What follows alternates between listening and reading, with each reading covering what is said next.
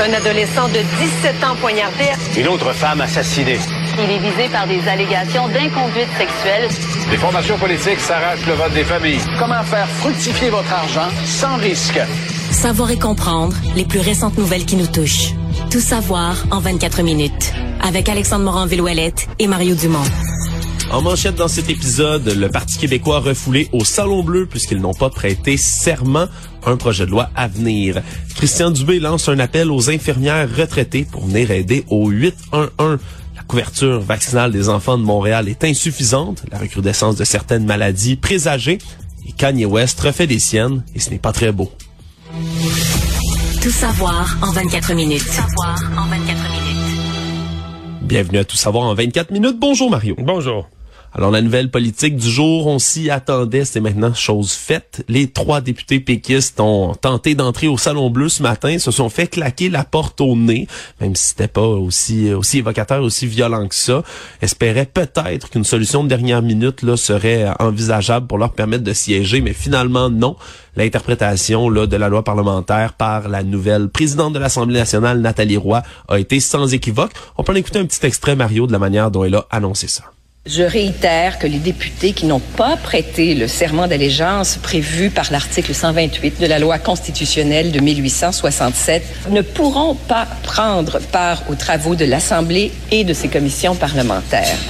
Cette décision est finale et sans appel et ne peut, conformément à l'article 41 de notre règlement, être mise en question. Ouais, la fin, la fin ça fait très raide, là, mais toutes les décisions du président, essentiellement, euh, sont finales et sans appel et en vertu de l'article 41 ne peuvent pas être remises en question. Donc, euh, c'est... Ça, ça s'est fait quand même d'une manière, disons... Un, on dirait presque Oui. que c'était scripté, le protocolaire, Oui, euh, parce que, parce que pendant que, ouais, c'est pendant que la présidente lisait ce, ce, ce texte, là, en fait, sa décision, la sergente d'armes, elle, elle est partie doucement, elle est sortie du Salon Bleu et est allée annoncer la, décision à la porte du Salon Bleu à Paul Saint-Pierre Plamondon et ses collègues. Là, hein? Oui, lui qui s'était déjà fait barrer la route par un constable spécial et là finalement là justement a demandé à s'adresser avec celle qui est chargée, là, la ser- sergente d'armes, de faire la, loi et l'ordre, de faire respecter l'ordre au Salon Bleu, le Véronique Michel de son nom, et ont euh, discuté cordialement quelques instants et a finalement décidé de se retirer un peu plus loin. Donc, euh, ce sera à voir, parce qu'il veut vraiment attendre, là, M. Saint-Pierre Plamondon, qu'il y ait un projet de loi de déposer. Est-ce qu'il va, euh, un peu plus tôt sur nos ondes, il, il affirmait être quand même ouvert à certaines solutions mitoyennes, avoir peut-être là euh, un de ses membres assermenté pour aller là, participer aux échanges, aux Ben, débats. moi, moi, si j'étais eux, là, je le ferais, c'est sûr. C'est-à-dire que si j'étais le PQ, regarde, d'abord là, le point il est fait. On s'entend ce matin, le point il est fait, là, bord en bord, que le PQ a forcé le jeu, puis tout ça, puis bon. Le chef sera jamais, il deviendrait le premier député là, de l'histoire de l'Assemblée nationale à siéger sans avoir prêté serment à, à- à Sa Majesté. Fait que ça, je comprends qu'on veut garder ça intact, OK? Oui. Mais, mais Pascal Bérubé, là, en tout respect, il l'a prêté cinq fois le serment, là. Ouais, c'est c'est déjà, disons que c'est fait. Là. Ben là, disons, déjà, était déjà souillé, là, était souillé puis humilié, puis tout, c'est déjà fait, là, OK? Donc, moi, si j'étais le Parti québécois, je ne me mettrais pas dans la position où c'est les autres qui règlent mon problème, seuls. Tu comprends? Les autres partis qui seuls règlent mon problème. Je m'arrangerais, donc j'en ferais assermenter un qui pourrait participer aux travaux, participer à la commission parlementaire, à l'étude du projet de loi, à toutes les étapes de ce projet de loi sur le serment, de telle sorte que le Parti québécois, tu comprends, dans la photo, là, dans la, comme on dit, dans la, la- la- la photo à l'atelier de couture où on est en train de faire le projet de loi, il y a un Le péquiste. C'est ça, il y, a, il y a un péquiste dans le portrait, là, tu sais, le Parti québécois a travaillé dessus. Sinon, ben, t'es en position du spectateur où t'assistes à- aux travaux des autres partis euh, qui règlent ton problème. Dans le fond, qui, ben, qui, règle, qui règle un problème, on pourrait dire, de toute l'Assemblée nationale, mais qui, pour l'instant, règle ton problème. Alors ça, c'est une réflexion. Moi, je vais te dire, je, je- trouve du côté positif, mes commentaires du jour du côté positif, je trouve que le Parti québécois a agi avec euh, avec classe. Euh, je trouve que Paul Saint-Pierre Plamondon agit avec classe. Tu l'as bien décrit. Euh, tu sais, je veux dire, se faire sortir, mettons, Manu Militari, là, puis la sécurité, puis tout le taponnage. Non, non. Il, est resté à la porte. martyr comme ça, puis ça n'aurait pas eu le même effet. C'est ça. Il a pas joué au clown, il a pas joué au martyr.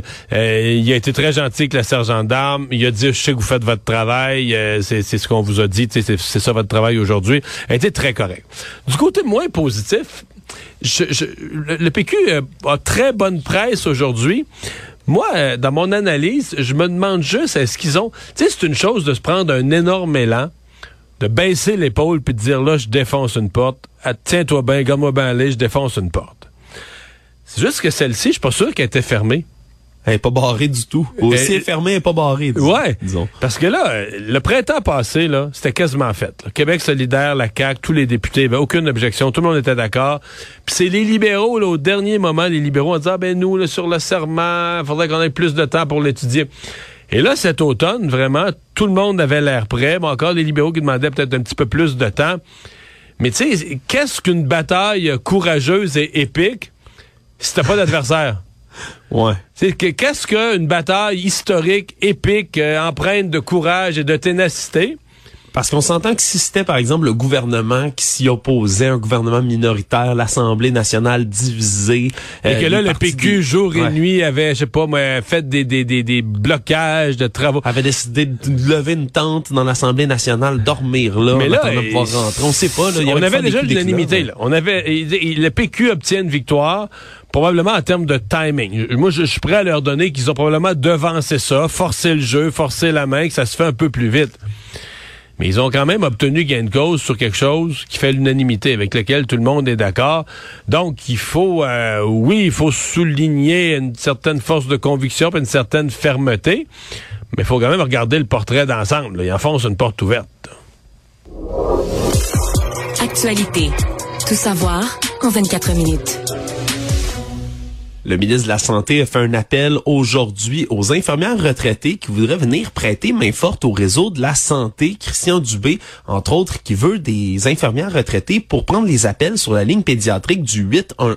Parce qu'en ce moment, avec évidemment les urgences qui sont sursaturées, là, les taux d'occupation aux urgences de l'hôpital de Montréal pour enfants, par exemple, est à 192 en ce moment selon le site Index Santé. Et donc, il y a beaucoup de parents qui décident, au lieu d'aller aux urgences, d'appeler le 811, un endroit où on peut se faire répondre habituellement. Et ils ont un volume d'appels euh, écrasant. Démesuré. Imaginez là, si les urgences, là, pour prendre la décision, t'habilles tes enfants, tu prends l'auto, tu traverses les ponts, tu te rends à Montréal, tu te rends à l'hôpital le plus proche, t'amènes tes enfants dans la salle. Ça, c'est un investissement de temps, puis ils sont débordés. Imaginez juste prendre le téléphone et appeler quand votre enfant renifle. Il y en a du monde sur les lignes. Et Christian Dubé, d'ailleurs, qui veut utiliser le programme, là, je contribue. Parce qu'en vertu de la loi, ce programme spécial qui a été créé, on se souviendra, pendant la pandémie de COVID-19, alors que le personnel soignant tombait comme des mouches un peu partout, ça autorise, entre autres, des exceptions au niveau syndical, des autorisations spéciales de travail pour faire revenir des gens dans le milieu. Mais selon la loi, on peut maintenir à l'emploi ces volontaires-là jusqu'au 31 décembre qui s'en vient.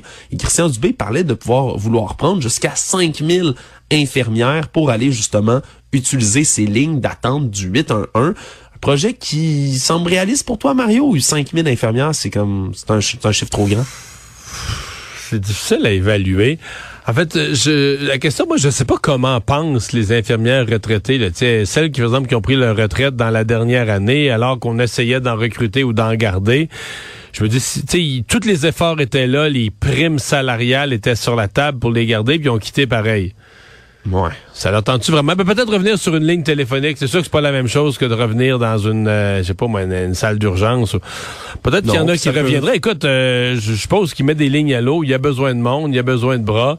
Euh, il met des lignes à l'eau de toutes les manières possibles pour essayer de recruter des gens. Puis des gens que, c'est pas des gens qui vont avoir besoin de former, là, des gens qui sont prêts à être opérationnels. Parce que c'est ça, là, une infirmière qui a pris sa retraite récemment t'as pas une longue formation, là, elle est prête à, est, est prête à se mettre au travail très, très, très rapidement. Oui, puis il y a de l'expérience aussi avec euh, des symptômes comme ça qui vont être énoncés au téléphone. Ça prend quand même une certaine expertise. Là. On, comprend que toi et moi, Mario, on Ben, pourrait pas répondre à la ligne 811. Mais, mais on lui souhaite bonne chance, mais j'ai mes doutes là, que celles qui ont quitté dans la dernière année, ça veut dire qu'elles ont tourné le dos aux primes elles- salariales et autres. Elles ont tourné le dos à tout ça pour dire, moi, je suis tanné, je veux prendre ma retraite, je suis fatigué ou je commence à avoir des problèmes de santé. Pourrait-elle retourner dans quelque chose de moins dur, une ligne téléphonique? Tant mieux s'il y en a qui le font. La couverture vaccinale des enfants de Montréal est insuffisante et la santé publique de Montréal tire la sonnette d'alarme. On est quand on parle d'insuffisante là, c'est pas la couverture vaccinale par exemple de la Covid-19. Non non, c'est la vaccination contre des maladies pour lesquelles habituellement on a une immunité collective qui prévient des éclosions majeures. On parle de la rougeole, de la poliomyélite, de la coqueluche également. On dit que pour éviter la transmission de la maladie puis avoir cette fameuse immunité collective, on doit avoir une propagation là, de 95% de la couverture vaccinale. En ce moment, elle serait entre 80 et 85 chez les élèves de la maternelle dans la grande région de Montréal et on craint qu'il y ait justement des éclosions et donc on veut rehausser les couvertures vaccinales de la population montréalaise. On appelle les parents d'enfants de 6 ans et moins à aider à prévenir en renouvelant le carnet de vaccination au grand complet et on n'est pas les seuls au Québec Mario ni à Montréal à avoir des problèmes avec cette fameuse couverture vaccinale insuffisante chez les enfants. Selon l'Organisation mondiale de la santé, semble-t-il que la COVID-19 ait engendré un retard sur tous les programmes de vaccination à travers le monde, surtout auprès des enfants. Ce qu'on n'a pas comme portrait, c'est euh, que- sais que pour les gens de la santé publique, c'est de l'ultra sensible, c'est un sujet qu'on veut pas trop s'embarquer, je les comprends, là, je ferais pareil à leur place, mais c'est la vraie question, c'est quel est le pourcentage de gens qui ont juste été un peu bousculés par la COVID, puis les rendez-vous réguliers, tu sais, se, se déroulent pas comme prévu, puis tout ça, il y en a probablement de ça, versus ceux que, à cause de la COVID, leur perception générale, la COVID a amené vraiment à multiplier par 10 le mouvement complotiste, incluant les complots anti-vaccins.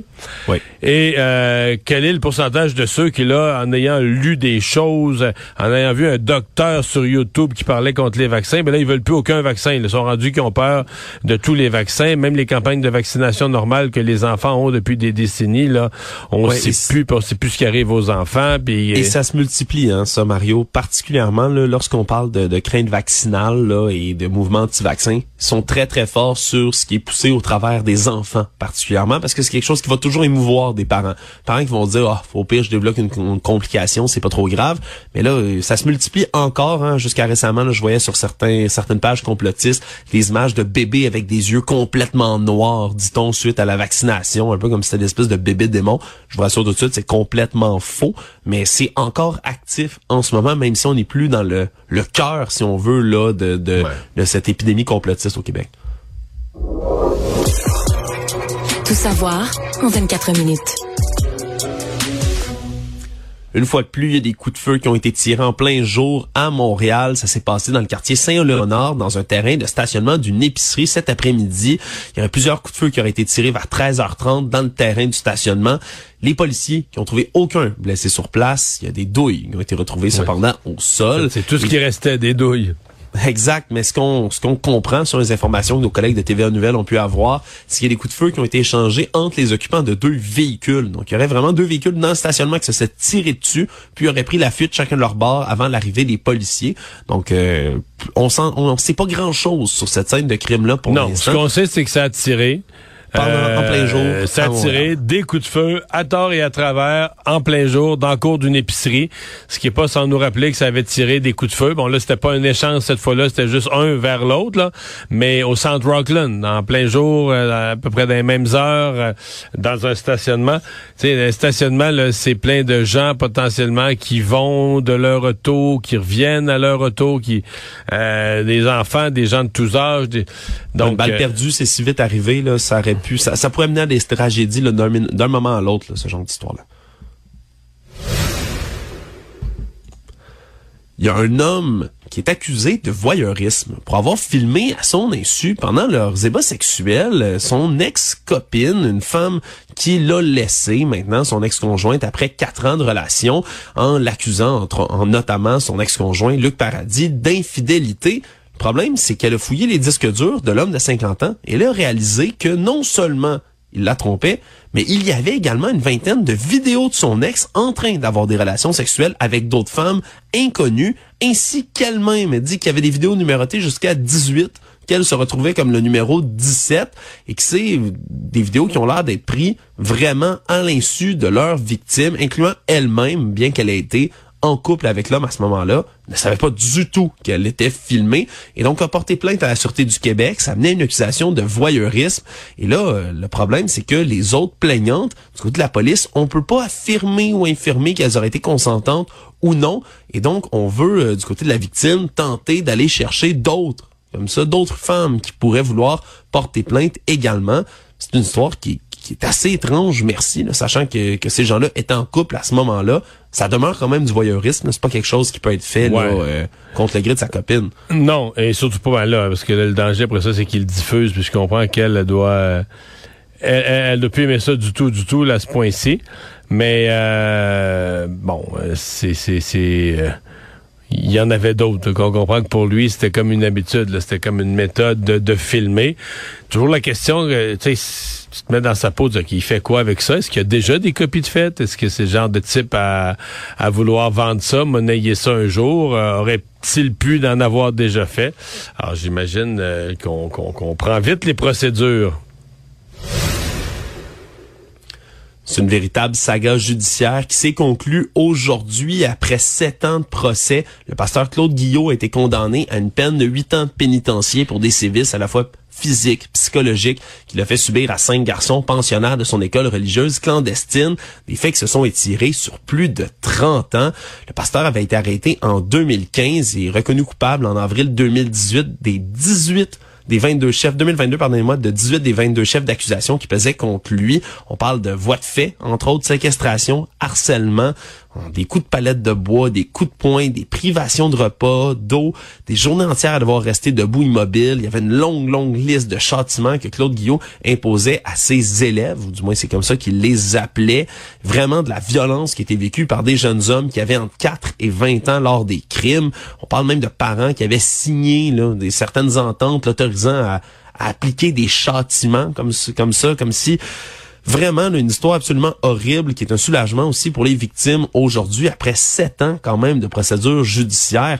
Une école clandestine, comme ça, Mario, c'est absolument ahurissant que ça ait pu exister aussi longtemps que ça sans qu'il y ait justement ce. Euh, d'ailleurs, quand on voit les victimes aujourd'hui, la plupart sont des adultes mais qui ont quand même, qui sont regroupés, qui ont regroupé leurs énergies, qui ont euh, euh, confronté leur peur et qui ont décidé de de poursuivre parce que c'est pour eux c'est des rappels c'est arrivé dans leur enfance donc c'est vraiment un rappel euh, de leur enfance euh, on était quand même si je me trompe pas dans un cas euh, extrême d'écart entre la poursuite puis la défense. je pense que la défense aurait aimé qu'il y ait seulement trois ans de prison. Trois ans, oui. Ouais, la poursuite, on était à demander 15 ans. Donc, c'est Généralement, ils regardent dans la jurisprudence. Même des fois, il arrive à une suggestion commune. Des fois, il arrive à une suggestion. Il arrive pas à une suggestion commune, mais il arrive un peu plus proche que ça. Alors là, tu avais vraiment un exemple de deux, euh, tu sais, où le juge se retrouve avec deux versions complètement différentes de la gravité des actes. Et le juge a décidé, comme huit ans, c'est, je pense qu'on faut considérer ça comme sévère, mais sévère sévère normal, pas sévère trop sévère, sévère bien mérité euh, pour des actes euh, sordides. Économie.